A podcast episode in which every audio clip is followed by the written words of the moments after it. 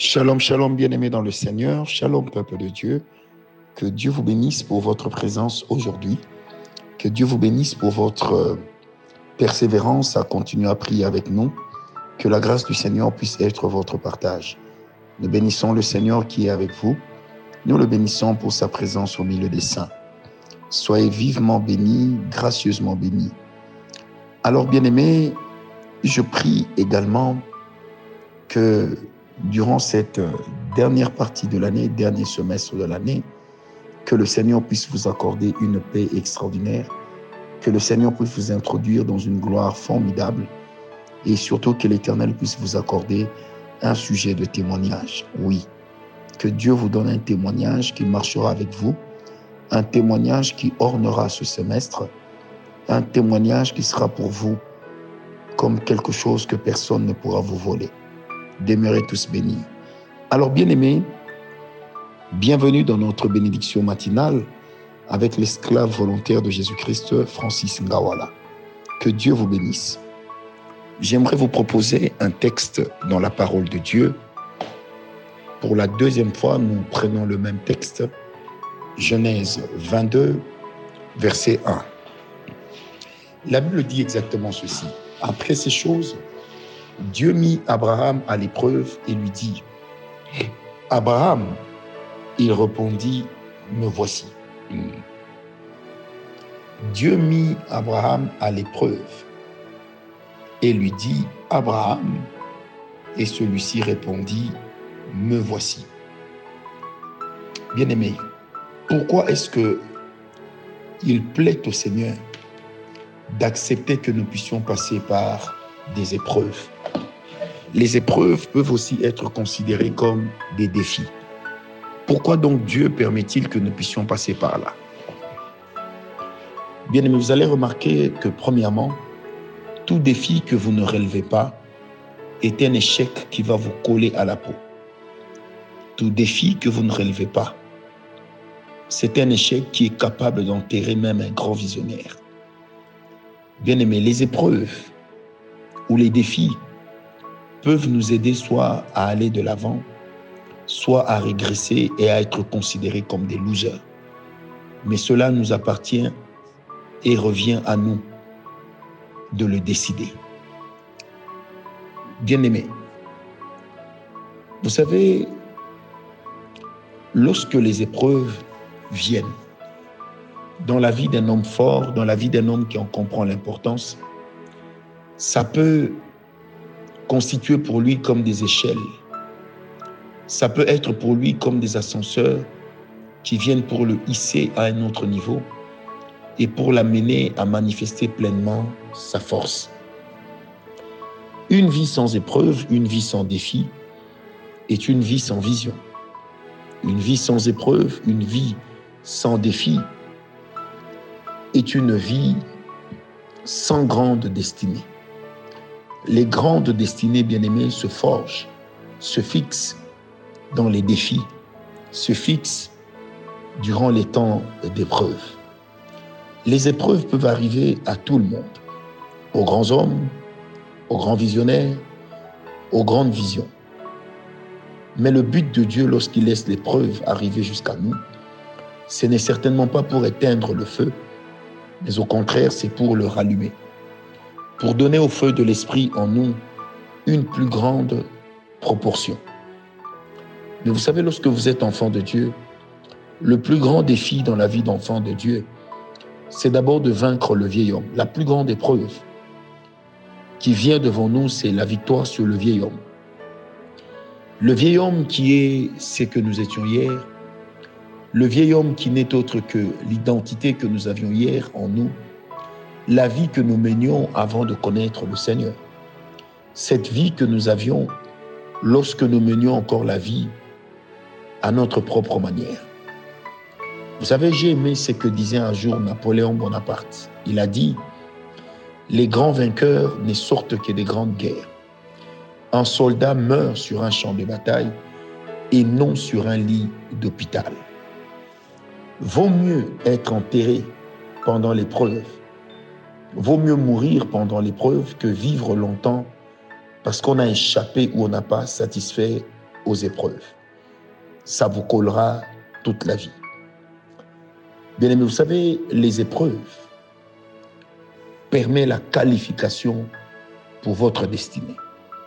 Vous savez, si je fais un bond pour revenir à l'histoire de Gédéon, l'Éternel l'appelle vaillant guerrier, vaillant ceci, vaillant cela. Il a peur, mais le Seigneur le met à l'épreuve et lui dit, va détruire l'autel de Baal qui appartient à ton père. La Bible va jusqu'à dire qu'il avait tellement peur qu'il est allé briser cela de nuit, par crainte d'être vu. Bien-aimé, pendant l'épreuve, il est autorisé d'avoir peur. Il est autorisé de trembler. Mais il n'est pas autorisé de reculer. Lorsque Gédéon a cru, lui, être seulement en train de faire tomber l'autel de Baal, le jour où on lui a donné le nom de Jérubal, le lendemain, c'est là qu'il a compris qu'il n'a pas lutté contre un homme, mais il a lutté contre un Dieu. Amen. Le Dieu de Baal. La deuxième des choses, bien aimées, c'est que les épreuves, lorsque nous parvenons à les relever, bien aimé, ça nous transmet une mentalité de champion et de puissant. Ça nous accorde de l'assurance. Vous savez, dans Proverbe 30, verset 30, la Bible dit, le lion, le plus puissant des animaux, ne recule devant personne. Donc Dieu suscite les épreuves, Dieu met devant nous des défis pour nous permettre de nous affermir dans la grâce. Vous savez, celui qui tombe pendant les épreuves ne méritera pas d'habiter avec les grands ou de partager son butin avec les puissants. Il ne le méritera pas. Une personne qui parvient à relever les défis qui se présentent à elle a soi-même la victoire dans son esprit.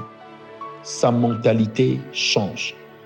Son mental devient celui non pas d'un va en guerre, mais ça devient de celui de la personne qui se dit que même si je vais en guerre, je sais que je reviendrai vivant, car l'Éternel est avec moi. Lorsque tu passes les épreuves, tu relèves les défis. Troisièmement, ça te permettra d'avoir un nom au milieu de ta génération. Les gens te colleront un nom. Bien-aimé, devant Goliath, David en a fait un problème personnel. Il n'a pas vu Goliath, mais il a vu une opportunité de se faire un nom. Et lorsqu'il va terrasser Goliath, le chapitre qui suit en Samuel 18, la Bible dit, il va aller en guerre avec Saül à ses côtés. Au retour, les femmes de la ville, plutôt que de chanter le roi, vont chanter le serviteur du roi.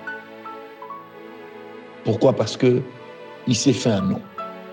Tous les ennemis spirituels que tu terrasses, toutes les situations compliquées auxquelles tu survis, ça te donne un nom dans ta génération ça te permet d'être craint.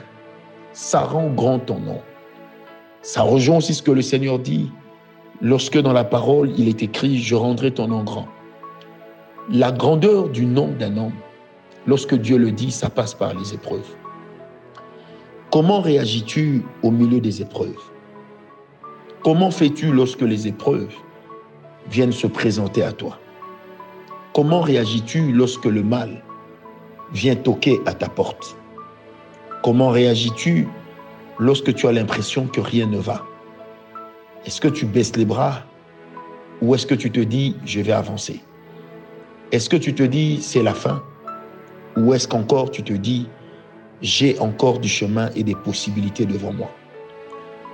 L'épreuve peut t'amener à tomber, mais ne doit pas t'amener à rester étendu par terre. Oui, cette fois le juste tombe, cette fois il se relève.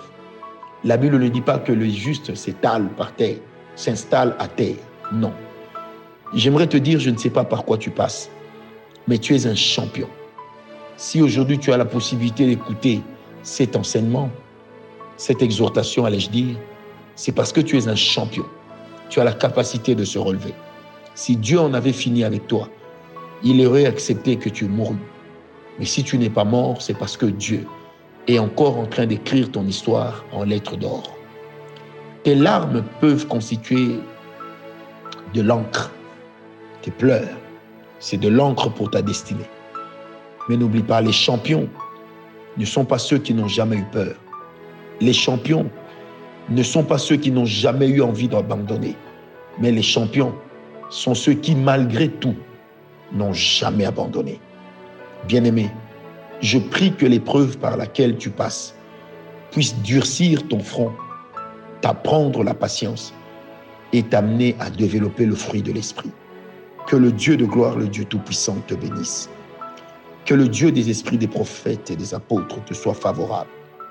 Que cette parole se fixe en nous d'une manière profonde et nous aide à être encore plus virulents devant les situations compliquées, qu'elles viennent du diable ou des hommes, et cela au nom de Jésus-Christ. Que Dieu vous bénisse, bien-aimés, que Dieu vous accorde sa grâce, que la main de Dieu relève nous tous. Bien-aimés, la Bible dit, Dieu relève la corne de son roi. Je prie qu'il en soit ainsi ce soir, au nom de Jésus-Christ. Amen. Paix et grâce.